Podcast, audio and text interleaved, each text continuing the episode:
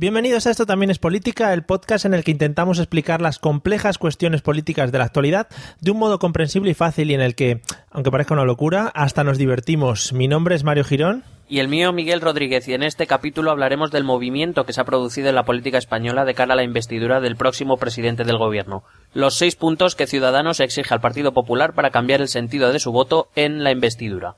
Acompáñanos, que empezamos. Vimos y vi con preocupación el bloqueo institucional en el que se encontraba España. Los españoles no tienen más tiempo. Los españoles quieren cambios, pero también quieren gobierno. Los españoles tienen muchos problemas y los políticos no podemos ser otro problema para los españoles. También le he explicado al señor Rivera que debo someter el documento a la aprobación del Comité Ejecutivo de mi partido. Como ustedes comprenderán, no puedo ni debo tomar esa decisión en solitario. El objetivo es que España tenga un gobierno cuanto antes. El objetivo es tener presupuestos eh, en el mes de septiembre como para cumplir con la senda de déficit que hemos marcado en Europa. Nos jugamos 6.000 millones de euros que nos pueden caer de multa si no cumplimos con esos plazos. Por tanto, más recortes. Si queremos evitar esos recortes, hay que tener gobierno. Si el señor Sánchez se mantiene en el no, volveremos a repetir las elecciones.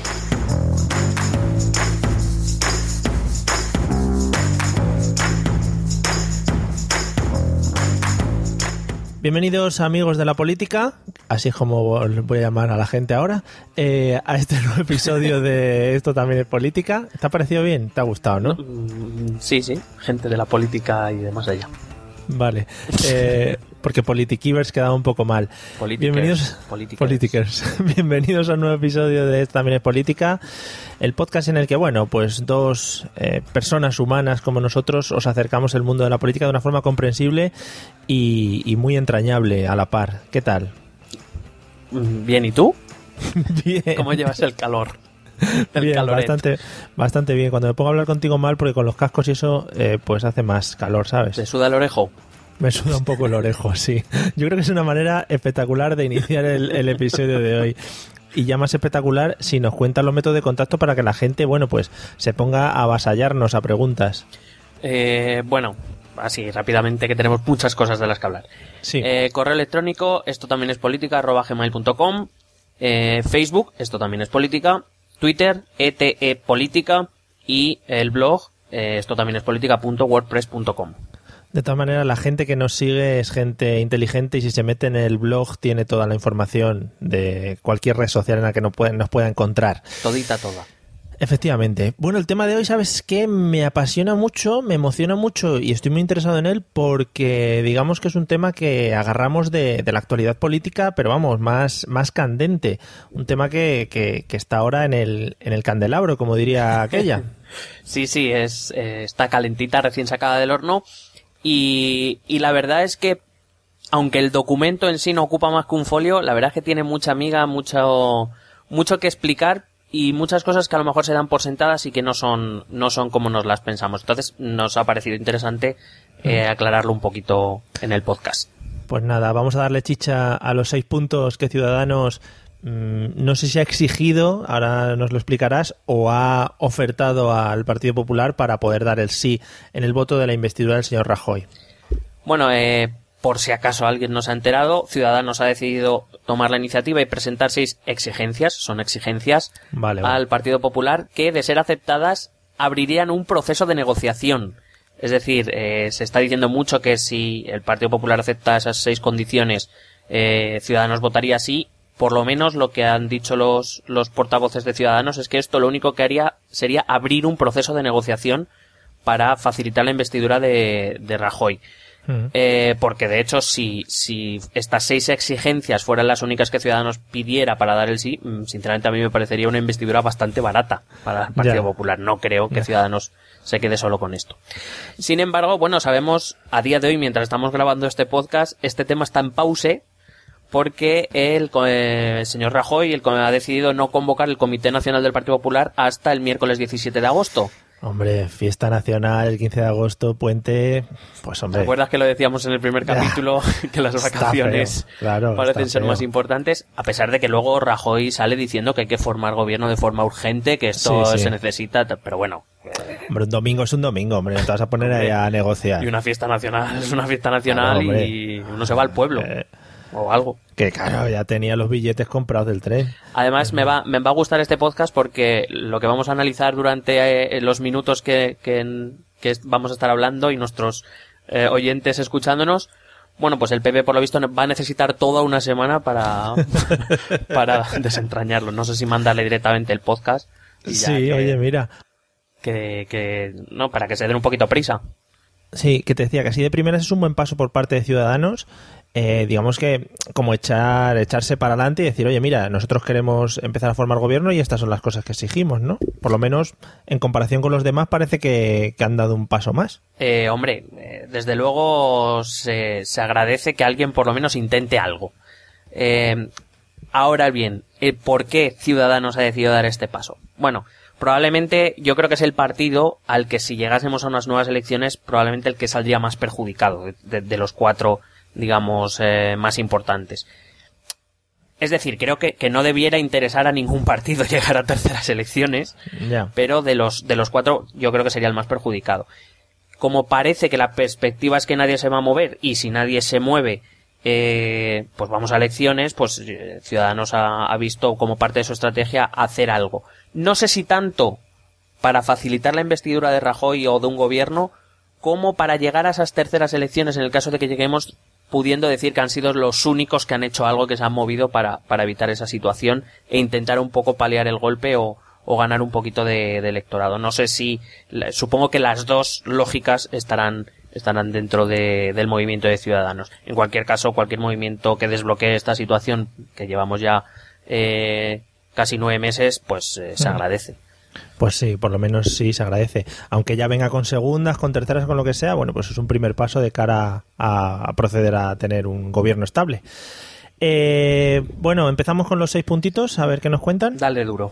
Venga, eh, bueno, te los voy leyendo y tú nos explicas un poquito, ¿vale? Vale. Los seis puntos eh, que nos... Bueno, el primero de los puntos comentan que quieren una separación inmediata de cualquier cargo público que haya sido imputado formalmente por corrupción política hasta la resolución completa del procedimiento judicial. Mucha palabreja veo yo ahí. Sí, claro. Eh, bueno, lo- eh, aquí quizá lo que lo que más llama la atención es lo de por corrupción política, ¿no? Entonces, eh, o sea, imputado formalmente por corrupción política. ¿Qué, ¿Qué implica la imputación formal? Bueno, lo primero que me gustaría decir es que no sé si en un esfuerzo para hacerse entender o por pura incompetencia, eh, Ciudadanos hierra en el término imputado, porque ese término ya no existe en nuestra, en nuestra, en nuestras leyes. De hecho, con la última reforma Sí. que hizo el Partido Popular en 2015 de la ley de enjuiciamiento criminal, a partir de ahora se les llama investigados. Pero bueno, supongo que la habrá, espero que las haya llamado imputados eh, para hacerse entender. Hmm. Pero bueno, vamos a explicar a todo el mundo eh, qué es lo que se quiere decir con lo de imputado formal. Vamos a pensar en un proceso judicial muy, muy, muy simplificado. Lo, lo vamos a hacer mm, muy simple. Mm, Vamos, para, para que todos lo podamos entender. Pido a abogados, jueces y demás versados en derecho que nos escuchan que, que, mm, me- que nos disculpen y si quieren hacer cualquier aclaración o cualquier explicación Sí, siempre sí. será bienvenida. Pero bueno, intentamos esto, ¿no? Eh, básicamente por cómo llegué a entenderlo yo, que es Vale. muy, muy facilito, que yo tengo mis limitaciones. Eh, la primera parte de cualquier proceso judicial se llama instrucción, ¿vale? Que es la parte en la que un juez se dedica a recabar datos, a recabar testimonios, a investigar indicios, etcétera, etcétera. Durante este periodo, un juez puede imputar, que es lo que se decía antes, o investigar a las personas que considere que pueden ser relevantes para el caso.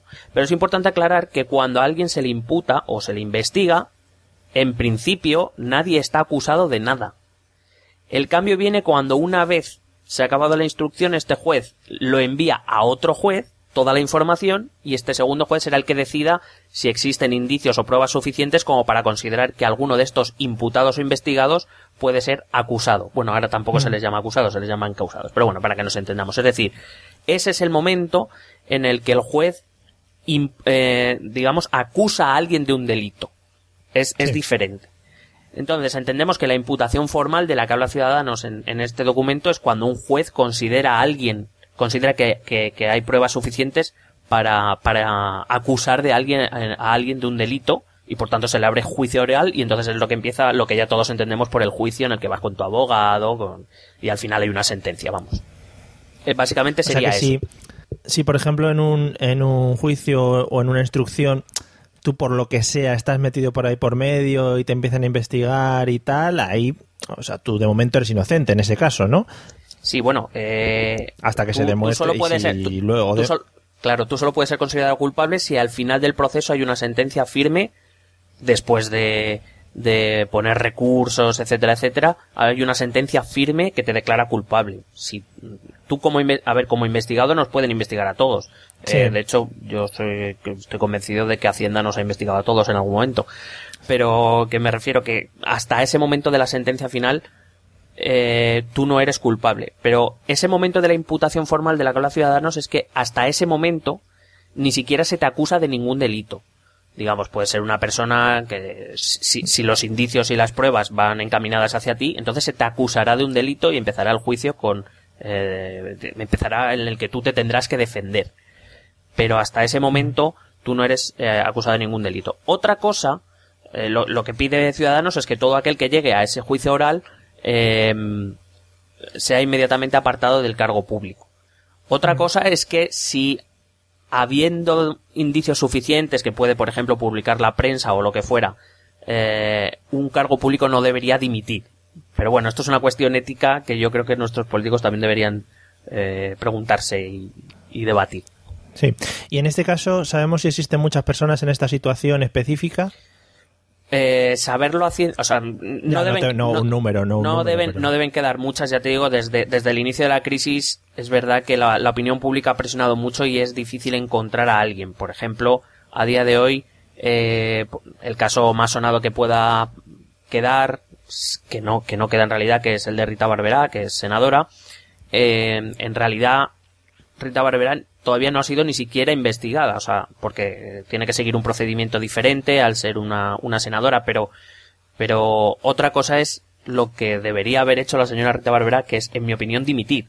Sí. Pero, pero en principio, la señora Rita Barberá no está acusada de ningún delito. Si en el, eh, lo que, lo que pide Ciudadanos es que si en algún momento la señora Barberá fuera, eh, acusada de algún delito, que tuviera que dejar el cargo automáticamente, sin necesidad de forzarla a dimitir o sí, sugerírselo. Sí, que... Eso es. Eso es. Bueno, de momento este primer punto parece bastante coherente, ¿no? Bueno, es, es coherente, pero ya te digo que yo, yo soy, he sido bastante crítico con este documento. Me parece más un brindis al sol que otra cosa. Quiero decir, ahora mismo no se me ocurre que ningún partido eh, diga no a esto. Es decir, eh, cambiar una investidura por esto me parece bastante, ya te digo, bastante barato por, sí, por este light, punto en light. concreto. Ahora vamos a ir viéndolo. Vamos allá, seguimos con el siguiente. Eliminación de los aforamientos ligados a cargos políticos y representantes públicos. Mira, a mí esto me interesa bastante porque siempre se oye la palabra aforamientos y quizá no quede del todo claro qué llega a ser esto del aforamiento. Pero todo el mundo dice, no, no, sí, los aforamientos fuera. Pero no tienes ni idea de lo que estás diciendo.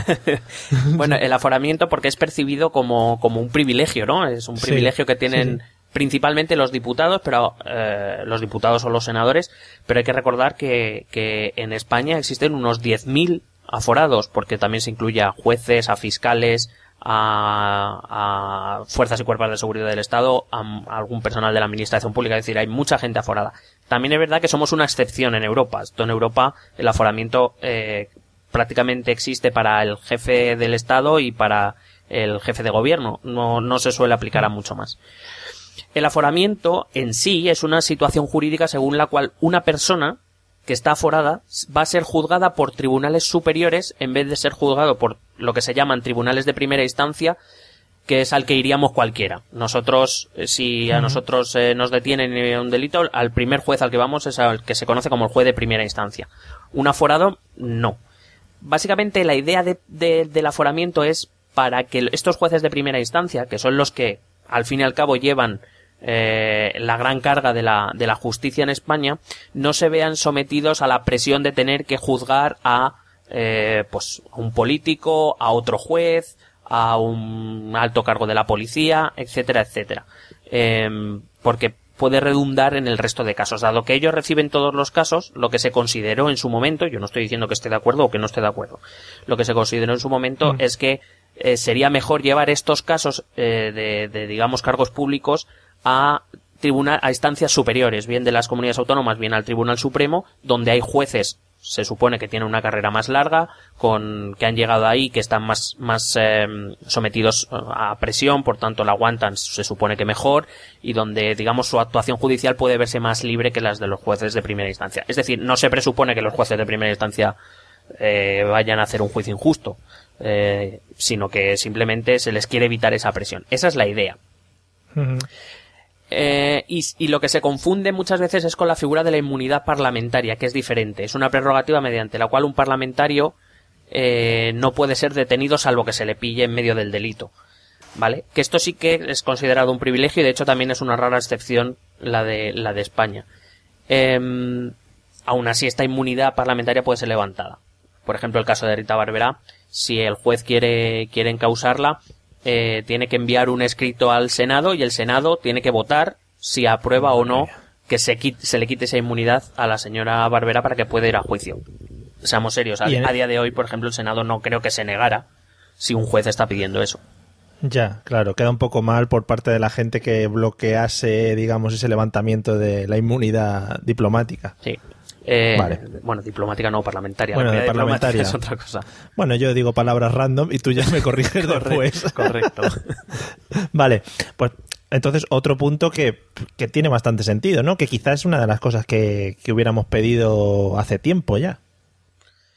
Eh, bueno, quiero decir, en principio, si nos basamos en que cualquier juez, incluidos los de primera instancia, por supuesto, van a, van a ejercer su, su cargo con, con independencia y con, con, rigurosidad, pues evidentemente no parece que haya ninguna razón para que los eh, diputados y los senadores eh, no vayan al juzgado de primera instancia como cualquier hijo de vecino.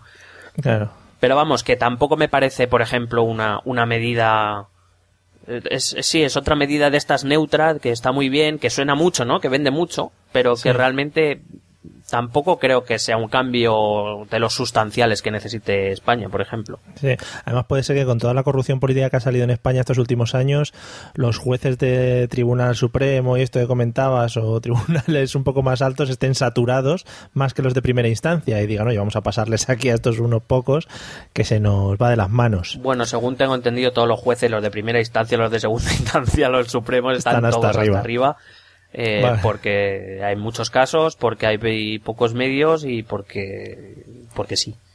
Porque sí, se acabó, claro que sí, hombre. Vamos al siguiente punto. Eh, nueva ley electoral con los siguientes principios.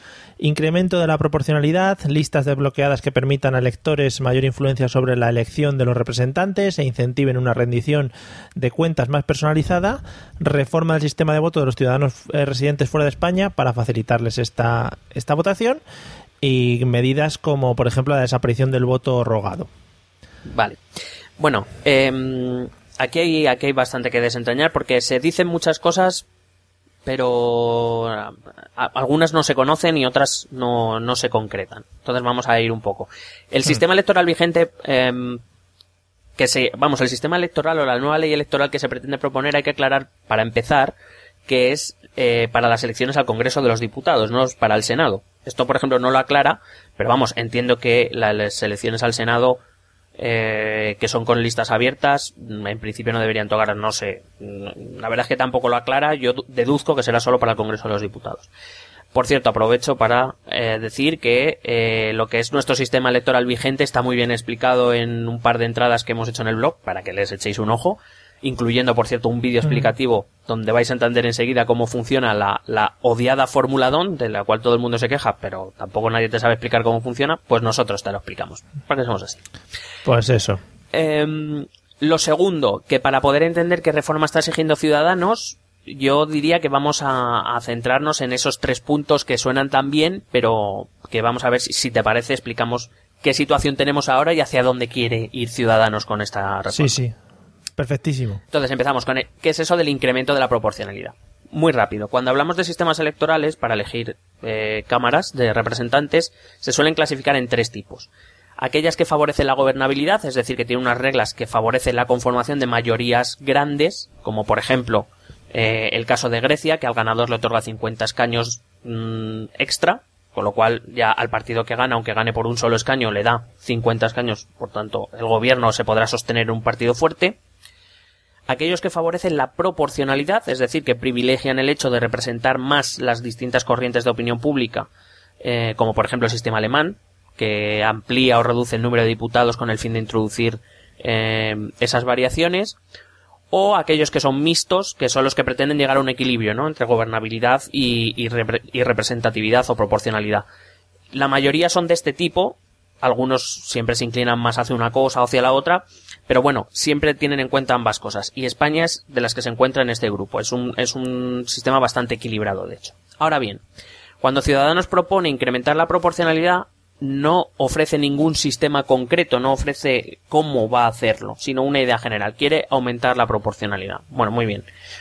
La, la, proporcionalidad se puede aumentar de muchas maneras. La más obvia, que es una de las cosas también de la que se suele quejar la gente, es cambiar eh, los distritos electorales, es decir, la, la eh, a ver si me saldrá la palabra, la circunscripción, eh, que actualmente sabéis, sabemos todos que es por provincias, es decir, cada provincia reparte X eh, diputados y que es, la, es verdad que eh, hoy en día la causa de mayor desequilibrio en nuestro sistema es este, que provincias, eh, hay muchas provincias muy pequeñas donde el escaño en más o menos podemos decir que cuesta bastante barato en votos, y otras que aunque reparten muchos, como por ejemplo Madrid, pues cuestan muchos votos porque están muy pobladas. Por ejemplo, en las elecciones europeas, por cierto, prometo que la Fórmula 2 no tiene la culpa. Por mucho que, digan que son, que son las, las eh, circunscripciones. La Fórmula 2 funciona muy bien con circunscripciones grandes. Por ejemplo, en las elecciones europeas es circunscripción única. Y se consigue una gran proporcionalidad y se usa la Fórmula 2. O sea que que veamos dónde está el problema y que yo sé que Don no tiene un nombre bonito, pero tampoco es para criticarle por eso. eh, entonces, bueno, pues supongo que la idea de Ciudadanos irá por incrementar la, la, circunscripción a la comunidad autónoma o incluso llevarla a la, a la circunscripción única, es decir, que todos los votos valgan igual. Pero esto tiene un pero y es que para eso es preciso modificar la Constitución.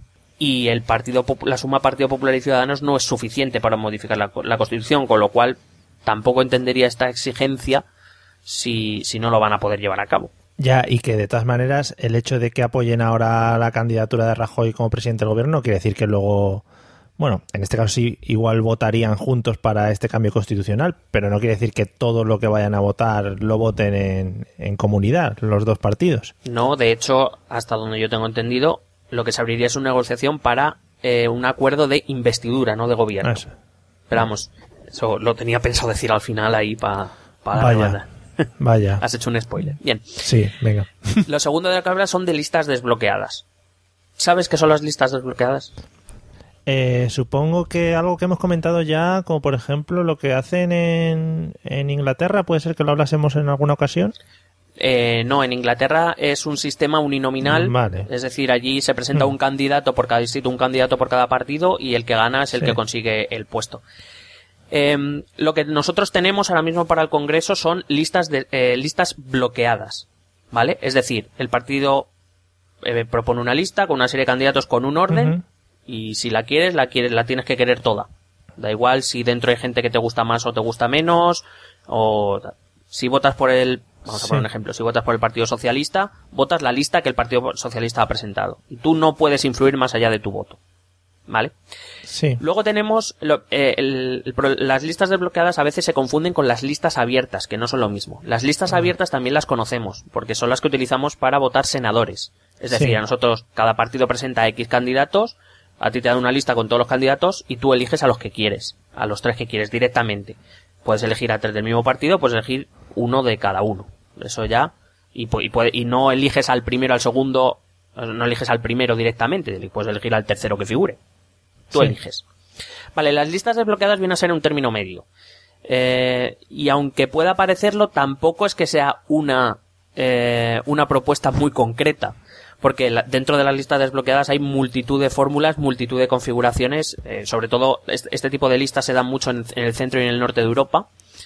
y hay multi y, yo creo que no se repiten ninguna, o sea, que, cada uno tiene su propio sistema. Para no meterme en mucha historia, eh, podría simplificarlo mucho diciendo que el partido presenta una lista y el votante puede coger esa lista, votará por ese partido, pero podrá señalar a alguno de los candidatos, por ejemplo, el que está en octavo lugar me gusta, me cae bien, pues a ese le señalo Hmm. Y si recibe X votos, pues a lo mejor en vez del 8, al final entrará con el puesto 7 o con el puesto 6. ¿Vale? Es como una forma de asegurar que entren los candidatos dentro de un partido que quiera la gente. Pero claro, hay sistemas en los que elegir a marcar a un- uno de los candidatos es obligatorio, en otros es opcional, en otros marcas a uno, en otro marcas a siete, eh, en otro tienes que poner el orden, quiero a este el 1, a este el 2, a este el 3.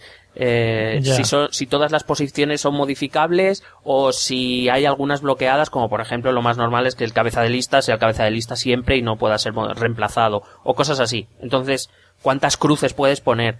Pues eso, que al final lo que es esta proposición de listas desbloqueadas pues es un poquito vaga porque o me parece un buen sistema. Ojo, a mí me parece un buen sistema, pero claro, eso hay que concretarlo, es, es muy, muy amplio. Es que es, es que es, por ejemplo, lo que comentabas antes. Si miras estas, estos puntos que, ha- que han escrito la gente de Ciudadanos desde fuera sin tener demasiada idea, entonces empiezas a leer y dices, joder, pues son unas ideas muy buenas, eh, es algo que todo el mundo venía pidiendo, etcétera, etcétera. Pero claro, si empiezas a, a centrarte un poquito y a estudiar cada una de ellas por separado, un poco ya entrando en detalle, pues dices, claro, es que han sido un poco vagos en las explicaciones lo que, lo que andas comentando ahora. Claro, eh, esa es la cuestión. Suena, suena muy bien, hay varias cosas que suenan muy bien. Por ejemplo, a mí alguien me dice, eh, queremos introducir listas desbloqueadas y en sí me parece una buena idea, pero, pero, pero el problema es, pero qué, qué tipo de listas desbloqueadas, es decir, cuántas, cuántos candidatos voy a poder marcar. ¿Qué significa? ¿Que van a subir en puesto o que van a entrar automáticamente? Eh, ¿Sabes? Este tipo de cosas que son muy vagas, pero venden mucho. Ya, sí, sí. Y lo último sería lo de, básicamente lo del voto rogado. El voto rogado, para, bueno, supongo que todos conocemos a alguien que se ha tenido que ir a vivir fuera y seguro que se lo ha explicado, pero por si acaso alguien quedará, explico muy rápidamente. El voto rogado es cuando un ciudadano que vive fuera de España, para poder votar, tiene que solicitar o rogar eh, que le sea concedido ese derecho.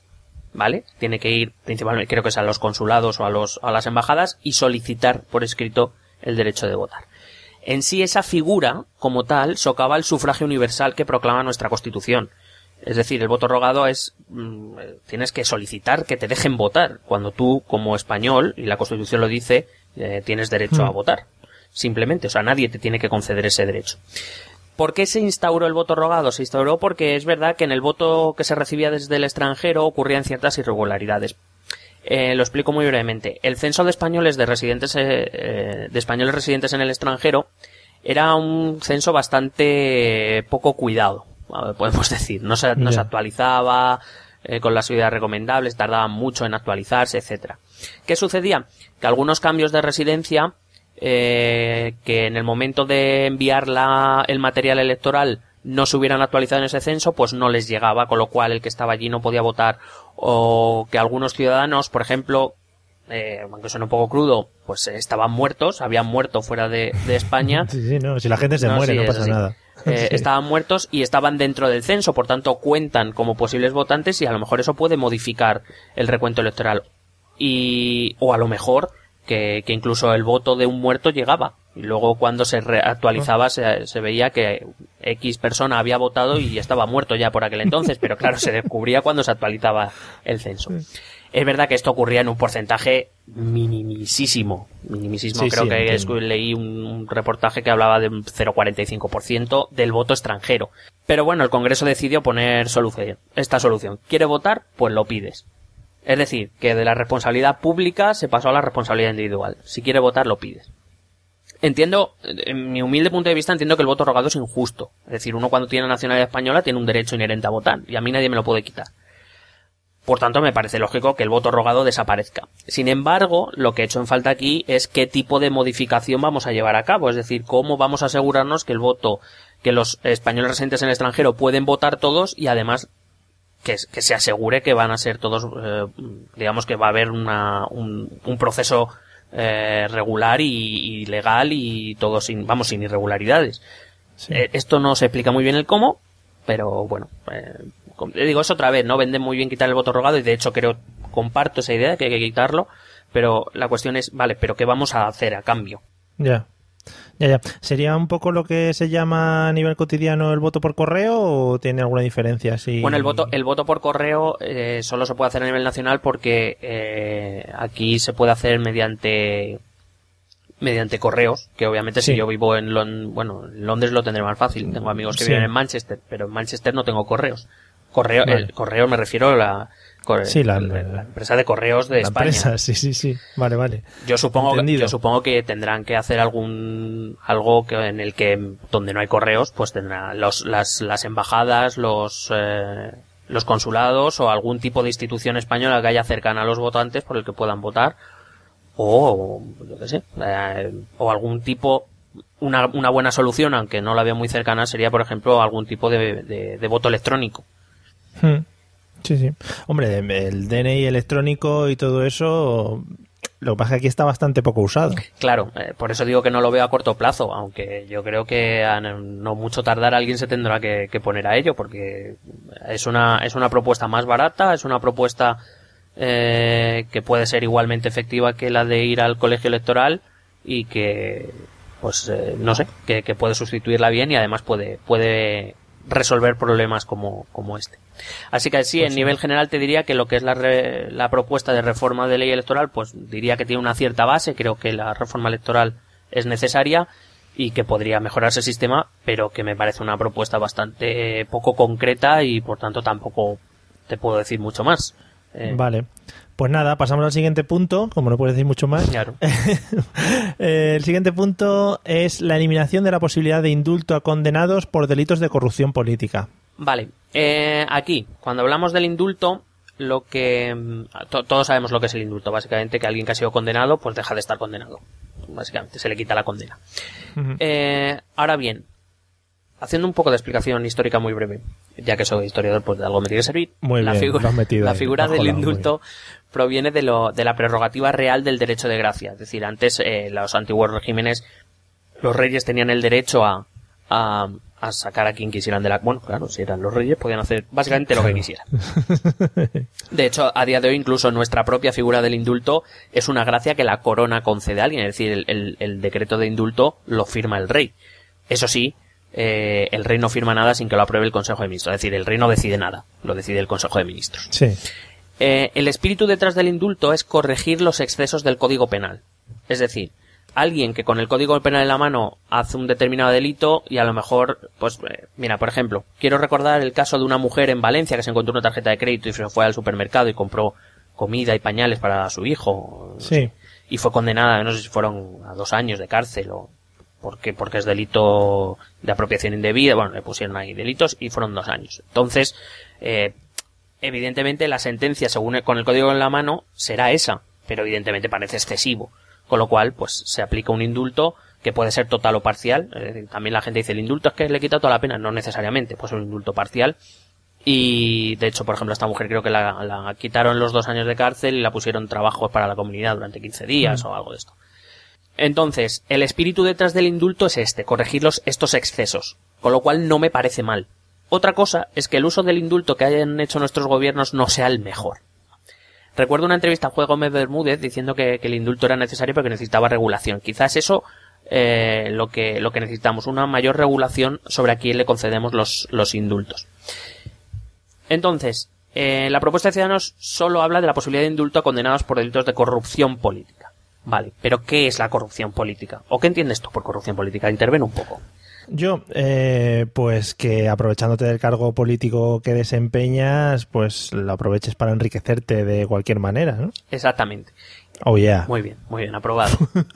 Gracias. A día de hoy, eh, lo que es la corrupción política la podríamos identificar sobre todo con tres delitos, que son el cohecho, la prevaricación y el tráfico de influencias. Explico muy rapidísimamente. El cohecho es cuando, porque además nos bombardean las noticias en los telediarios, Sí. en los periódicos, el delito de cohecho. Muy, Es ¿y que son las qué tres palabras que más se utilizan para Sí. definir los delitos políticos Sí, en televisión. Sí, sí. Sí, pero el- la pregunta es que es un delito de cohecho. Bueno, un delito de cohecho es cuando hay un intercambio de favores con un cargo público.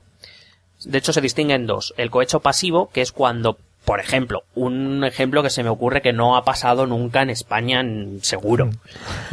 un concejal recibe un sobre a cambio de una concesión o de resolver alguna cuestión así. Nada. Una empresa, por ejemplo. Sería de vergüenza, vamos. No, no, se me ocurre porque, bueno, tengo mucha imaginación, pero vamos. Sí, sí, sí. sí. Bueno, eso sería el cohecho pasivo. El activo es cuando en vez de el que él em, el eh, corruptor vaya al concejal, pues es cuando es el concejal el que se acerca al constructor, vamos a poner, por ejemplo, y sugiere que pueda arreglar cualquier problema que puede tener a cambio de alguna contraprestación. Pero vamos, que también en el mundo mágico No, pero que sé te inventas tú. Totalmente, sí. ciencia ficción.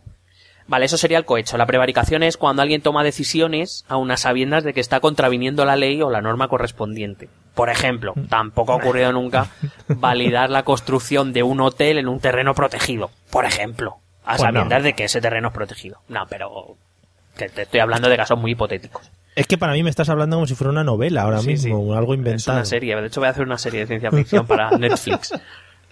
Y el tercero es el tráfico de influencias, que bueno, eh, yo que sé, en mi cabeza me he imaginado un caso, ¿sabes? Yo lo he llamado NOS, el caso NOS, pero bueno, Sí. que, que nos- no, cualquier parecido con la realidad es pura coincidencia, ¿no? Es cuando uno se sirve el cargo público, digamos, para influir en ciertas decisiones o ciertas, eh, vamos, influencia, pues básicamente eso, influencia. Sí. Entonces, la cuestión radica, con esta propuesta de Ciudadanos, radica en la frontera entre delitos tipificados y actos contrarios a la ética.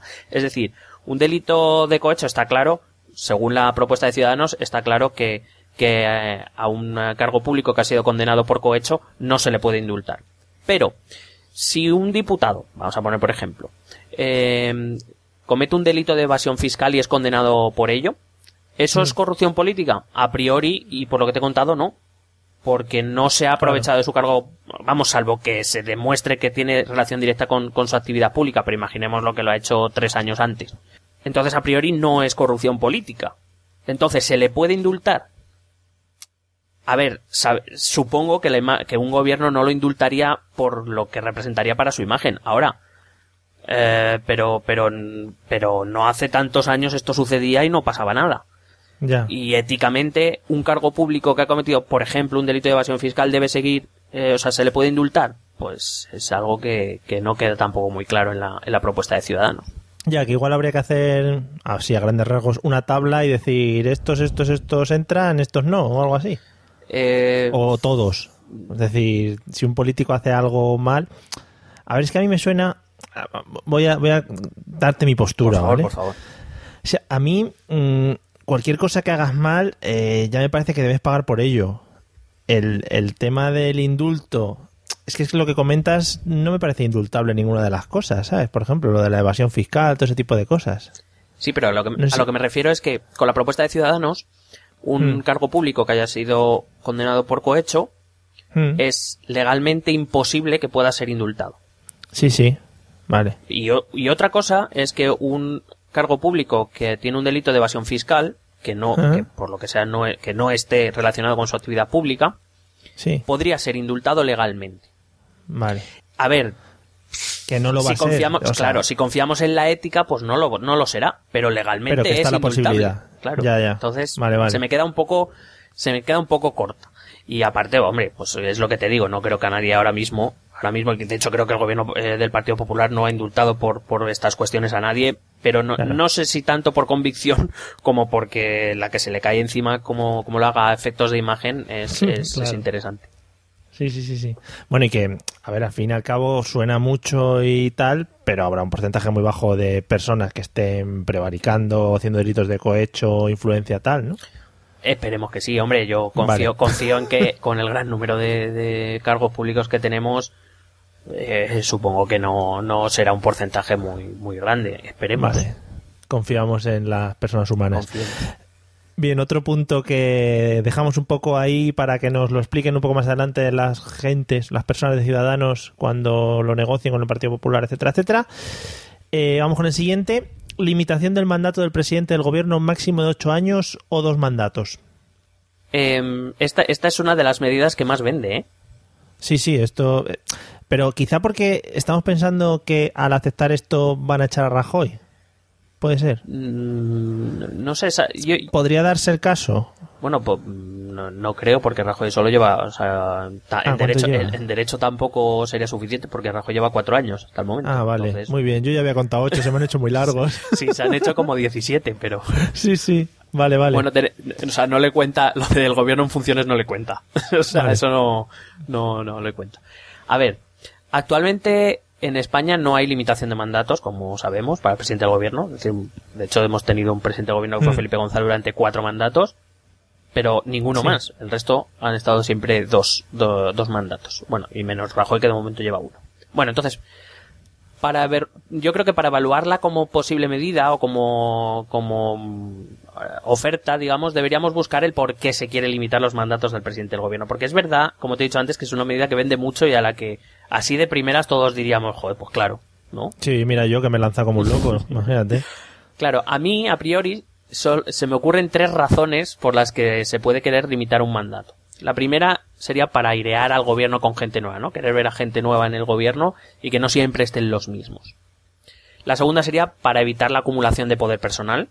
Y la tercera, porque se cree que estar mucho tiempo en un sitio público, en una poltrona, esto que se llama, pues que genera, Mm. no, estos incentivos perversos de crear eh, redes clientelares y mafias, etcétera. Sí. Bueno, pues yo te digo que, a mi entender, la limitación de mandatos en un sistema parlamentario como el nuestro no solucionaría ninguna de estas tres cosas. Básicamente porque el poder no reside en la persona que ocupa el cargo de presidente del gobierno, porque además la propuesta de Ciudadanos habla del presidente del gobierno, no de otra. Eh, no reside en esa persona, reside en el partido que le respalda. Es decir, de, eh, bueno, ahora, ahora te voy a poner todas mis, mis objeciones ya, ya avanzo que a mí esta medida me parece bastante inocua y pues eso, que tampoco y que no resuelve ningún problema, que está muy bien, es muy vendible, pero que y de hecho ningún sistema parlamentario, parlamentario, repito, de nuestro entorno tiene limitación de mandatos. Digo yo que, Sí. que, que tanto que nos fijamos en Europa para algunas cosas, pues no sé, esto también lo podíamos mirar. Entonces, por ejemplo, la limitación de mandatos se aplica en sistemas presidencialistas o semipresidencialistas. Ahora te pongo ejemplos. Vale. Por ejemplo, Estados Unidos es un sistema presidencialista. ¿Por qué al presidente de los Estados Unidos se le, se le limita el... Porque básicamente el presidente de los Estados Unidos ha sido elegido como persona. Sí. Es decir, se le vota a él personalmente y acumula poder personalmente. No es porque un partido... le- A ver, una cosa es que el partido le respalde, pero son los ciudadanos los que invisten a un, a un, a un, eh, presidente de los Estados Unidos, no como aquí. Aquí le inviste el Congreso. Y puede ser, quiero decir, no, no recibe sus poderes porque le hayan votado a él, sino que recibe su poder de la confianza del Parlamento. En Francia. En Francia también hay limitación de mandatos, dos mandatos de cinco años para el presidente de la República, no para el presidente del gobierno, es decir, para el jefe del Estado. Por lo mismo, porque en Francia el presidente de la República sí tiene poderes efectivos, es decir, controla la política exterior y puede crear, digamos, una acumulación de poder que, que, que, digamos, sí conviene de vez en cuando airear el, el, el cargo. Pero en los sistemas parlamentarios es que eh, quien sostiene a un presidente del gobierno es el partido político. Por ejemplo, de qué yo pre pregunto así al aire, ¿de qué sirve que se limite Sí. el mandato a, por ejemplo, el señor Rajoy, si cuando pasen los ocho años, el segundo mandato, el señor Rajoy sigue siendo presidente de su partido? Porque si el PP gana las elecciones de 2020, el presidente del gobierno no será Mariano Rajoy. Pero Mm. Mariano Rajoy será- seguirá dirigiendo el partido que apoyará o no al gobierno. Es decir, se seguirá haciendo lo que diga Rajoy. Es que se- según, según lo cuentas ahora, parece que al final la figura del presidente del gobierno en España es un poco pelele. No, no, no es que sea pelele, a ver. No, por hasta ahora, ¿sabes qué pasa? Que es que hasta ahora, en, el, en nuestro sistema democrático, el, par- el presidente del gobierno era el jefe del partido mayoritario de la Cámara. Porque no- generalmente los presidentes del gobierno no han necesitado mucho para poder ser presidentes. Pero ahora un presidente del gobierno lo será porque ciudadanos de un apoyo, porque alguien se abstenga, es decir, no tiene un, o sea, no tiene la capacidad de decidir, por ejemplo, te voy a poner un ejemplo. Barack Obama tiene la capacidad de decidir si lanza a los SEALs a matar a, a Bin Laden. Sí. A lanzar a los SEALs contra quien sea. Tiene ese poder. Aquí no lo tiene. Porque el quien lo tiene. Contra el carnicero del barrio. Claro, que sí, sí, pero es que él lo tiene. Pero, eh, pero aquí el presidente del gobierno no lo tiene. El presidente, ya. o sea, Rajoy no puede decidir, saca los tanques a la calle, no puede. Saca- perdón, Ya. saca los tanques a la calle, no puede, no puede. Saque, saque los tanques. Porque eso tiene que pasar por el Parlamento. Esa es la diferencia. Eh, Por eso, eh, en un sistema presidencialista o semipresidencialista, por ejemplo, eh, Hollande que ha ordenado a los cazas bombardear eh, Siria, eh, las posiciones de ISIS en Siria. Pero aquí, para hacer eso, necesita la aprobación del Parlamento. ya. El presidente no tiene poder, si tiene poder, es el, normalmente es el, la cabeza del, del partido mayoritario del Parlamento. Claro que tiene poder, pero en un sistema parlamentario hay un balance de poderes donde, por ejemplo, ahora pues va a necesitar eh, para llevar a cabo su labor necesita necesitará ciudadanos y otros partidos a través de su aprobación o de su abstención, por ejemplo. Vale, o sea que te parece también una propuesta que, que bueno, que está muy bien, pero que, que, le falta chicha. Sí, mira, por ejemplo, te voy a poner otro ejemplo. Andalucía. Imagínate que se ha puesto en Andalucía, en Extremadura, por ejemplo, está activo y creo que en Murcia Ciudadanos ha, forzado el hecho de, también de, poner la limitación de mandatos. Em, o Extremadura, me da igual. Extremadura es una comunidad que, excepto en el periodo de Monago, ha sido gobernada siempre por el PSOE. ¿De qué sirve?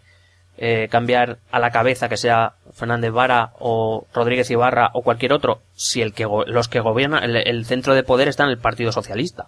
Da igual que sea el presidente del gobierno o que eh, del presidente del gobierno extremeño o que no lo sea o en Andalucía mm. o en Cataluña o donde sea.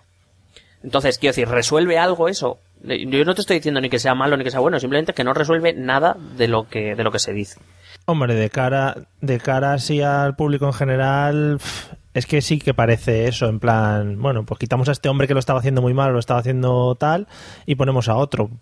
O no dejamos que este hombre lo siga haciendo mal tantos años, cosas de ese estilo. Pero sí, que tienes razón lo que dices al final. Claro, pero a raíz de eso también, también le iba a comentar. Eh, el ese límite efectivamente puede ser pero es que nosotros, o sea, nosotros ya tenemos mecanismos para echar a alguien que lo está haciendo mal, aunque sean pocos de momento para mi entender, pero bueno, por lo menos tenemos elecciones para poder echar al que sea.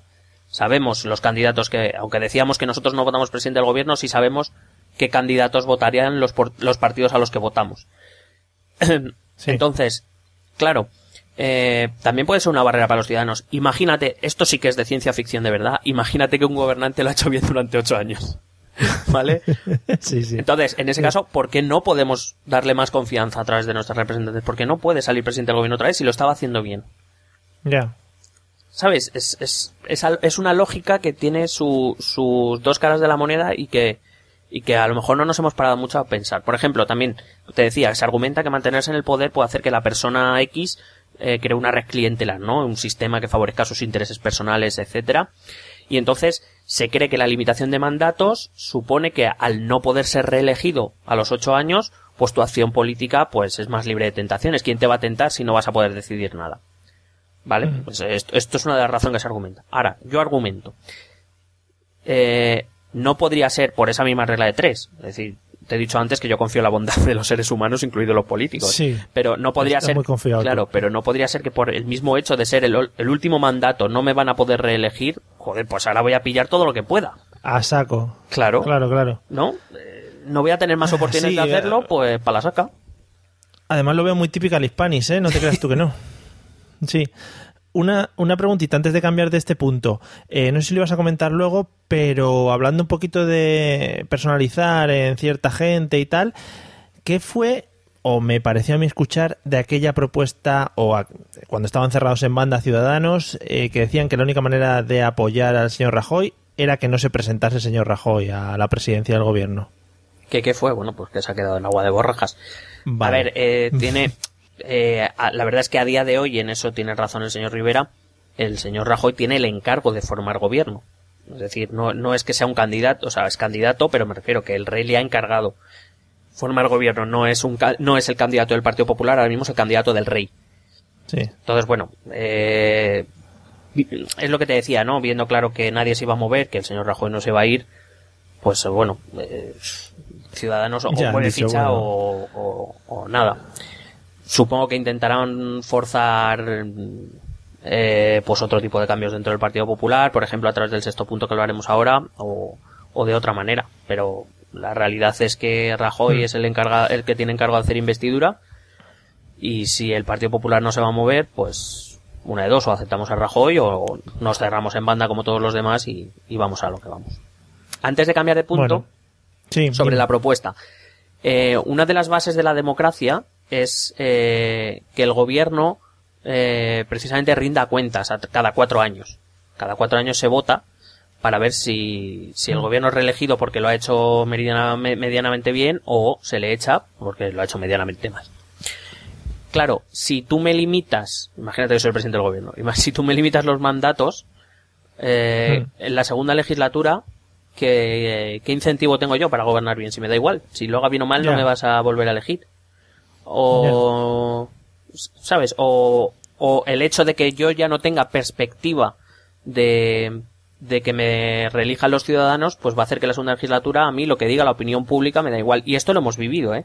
Lo hemos vivido, Sí. por ejemplo, con José María Aznar. En la segunda legislatura, Aznar, por decisión propia, esto hay que decirlo, dec- usted. Estamos trabajando en ello, eh, decidió en la segunda legislatura, eh, pues bueno, apoyar la, la, la guerra de Irak. Y Aznar, como decidió que no se va a presentar, le daban, eh, la- o sea, no tiene ningún incentivo para hacer caso, para hacer caso a las manifestaciones multitudinarias que se dieron, para las protestas, etcétera. Si da igual, si a él no, por decisión propia, repito, Claro. pero él- ya no iba a sufrir las consecuencias de eso. La sufrió Claro, claro. la sufrió su partido, más con, con lo de los atentados del 11, de septi- del 11M, las sufre su partido, en ese caso el candidato que él designó, que fuera Rajoy, eh, pero claro, a Aznar le daba igual, no tiene ningún incentivo para hacer lo que los ciudadanos le están pidiendo. Entonces es eso. Y aparte ya mi última pregunta, prometo ya que no voy a hacer más preguntas Ya, sobre te este entiendo. tema, es ¿por qué limitar el mandato del presidente y no el de los di- Sí. el de los diputados o el de los senadores, por ejemplo? O de los demás cargos públicos. Es decir, no tienen Porque- puestos de responsabilidad también. Porque nos queda, nos quedamos sin políticos. Claro. Si lo Al limitando. no acabaría sale más gente nueva. No, y aparte también porque necesitas, personalmente creo que en las cámaras, por ejemplo, en el Senado y en el, y en el Parlamento necesitas gente con experiencia, que lleve tiempo, que sepa más o menos cómo, cómo se maneja. Si, Claro. si cada ocho años renovamos todo, eh, pues los que lle- llegan nuevos dirán, ¿alguien me lo explica esto? O hago así, o hago según me venga. Claro, empezamos una cosa nueva. Claro. Es como los entrenadores de fútbol, necesitan hacer su equipo y tener un rodaje y todo ese tipo de cosas. Vaya, qué bien, qué análisis, qué conclusión, Sí, ¿eh? qué cerradito lo he dejado. Bueno, vamos con el último punto que dice así, creación de una comisión de investigación parlamentaria sobre la presunta financiación ilegal del PP, el conocido como caso Bárcenas, este que tiene hasta una película y todo. Lo que no hagamos en España. Ya, así es que así somos. Bueno, para empezar yo a esto, a ver, en sí el planteamiento me parece bien. Hmm. También es verdad que creo que, que si Ciudadanos lo propusiese en el Parlamento, en el, en el Congreso de los Diputados, no creo que necesitara el PP para aprobarla. Es decir, el resto de fuerzas estarían encantados de votar sí y la comisión de investigación se crearía igual, con lo cual me parece una exigencia un poco tal. Pero bueno, si es para que el PP la acepte y no se oponga y eso, pues vale, bien, perfecto, transparencia, muy bien. Ahora bien, para una comisión de investigación, ¿realmente en España sirve para algo? Es la gran pregunta. Mm. Es decir, la teoría dice que una comisión de investigación es para eh, mm, investigar y eh, exigir, llegado el caso, responsabilidades políticas. ¿Vale? En sí mismo, o sea, es una buena idea. Es decir, es exponer ante todos los españoles, porque además eh, todo el mundo que es llamado por una comisión de investigación debe, debe comparecer, debe Sí. eh, aportar todos los datos que tenga, todas las pruebas que tenga, etcétera, etcétera. Con lo cual, bueno, es una buena manera. Ahora bien, eh, eso es si la comisión se hace bien. Yo, por ejemplo, tengo conocimiento de, de las comisiones que se hacen en Estados Unidos. Por ejemplo, estuve leyendo algunas... em, ahí me saldrá. Bueno, algunos escritos de, que recogen lo, lo dicho en las comisiones de investigación sobre la crisis, concretamente, por ejemplo, la del, la del antiguo jefe de, de la Reserva Federal, que más o menos sería el Banco Central de Estados Unidos. Y claro, allí eh, se hacen bien y realmente sí que se exigen eh, responsabilidades y son, son muy serias. Si la comisión de investigación es seria, me parece una buena iniciativa. Lo, lo malo es que aquí en España en general las comisiones de investigación nunca han sido tomadas muy en serio ni han, ni han sido bloqueadas cuando se ha podido y tal. Es que realmente, realmente la sensación que dan las comisiones de investigaciones o lo que muestran las televisiones es de una gente que se va allí a sentar, a hablar, a, a gritarse de sus cosas y que ni ellos mismos se la toman bastante muy en serio, ¿no? Ni los que van a comparecer allí se lo toman demasiado en serio. Claro, por eso digo, entonces, hay dos opciones. Que la comisión de investigación por fin y por primera vez se haga de una forma seria y de una forma responsable y se haga una comisión dura y, y- y exigiendo de verdad eh, eh, responsabilidades políticas o que se haga como normalmente se ha hecho. Entonces, si se hace como normalmente se ha hecho, pues es- está claro que el Partido Popular incluso aunque se hable del caso Bárcenas, no va a tener ningún problema en aceptarla, si luego no va a servir para nada, ¿no? Pues, ¿qué más? Hmm. pues bueno, eh, se hablará un par de días o un par de semanas de, de eso en los telediarios, como ya se ha estado hablando muchos meses, y ya está. Eh, entonces, la duda es esa, ¿no? ¿Qué tipo de comisión de investigación vamos, vamos a ver? Pero vamos, la propuesta en sí me parece, me parece coherente. De hecho, se deberían hacer más comisiones de investigación si fueran serias. Muy bien, pues desde aquí abogamos a hacer comisiones de investigación a Tutiplén Claro. todos los días, un par de ellas. Claro. Eh, bueno, pues una vez analizado el sexto punto, vamos a concluir un poquito con el episodio. ¿Qué va a pasar a partir de ahora o qué es lo que puede que pase? Bueno, en principio pueden ocurrir dos cosas eh, el miércoles, que es que el PP acepte las condiciones o que no las acepte. Si no las acepte, pues seguimos donde lo dejamos en el capítulo 1. Vale.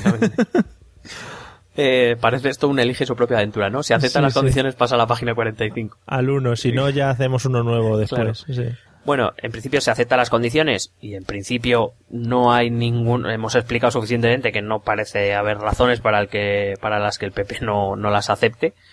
Eh, se empezarían negociaciones entre Partido Popular y Ciudadanos para que Ciudadanos vote sí a la investidura de Mariano Rajoy, que sería negociar algunas reformas y algunos puntos a, a modificar. ¿Significa esto que Rajoy será investido presidente si al final se llega a un acuerdo?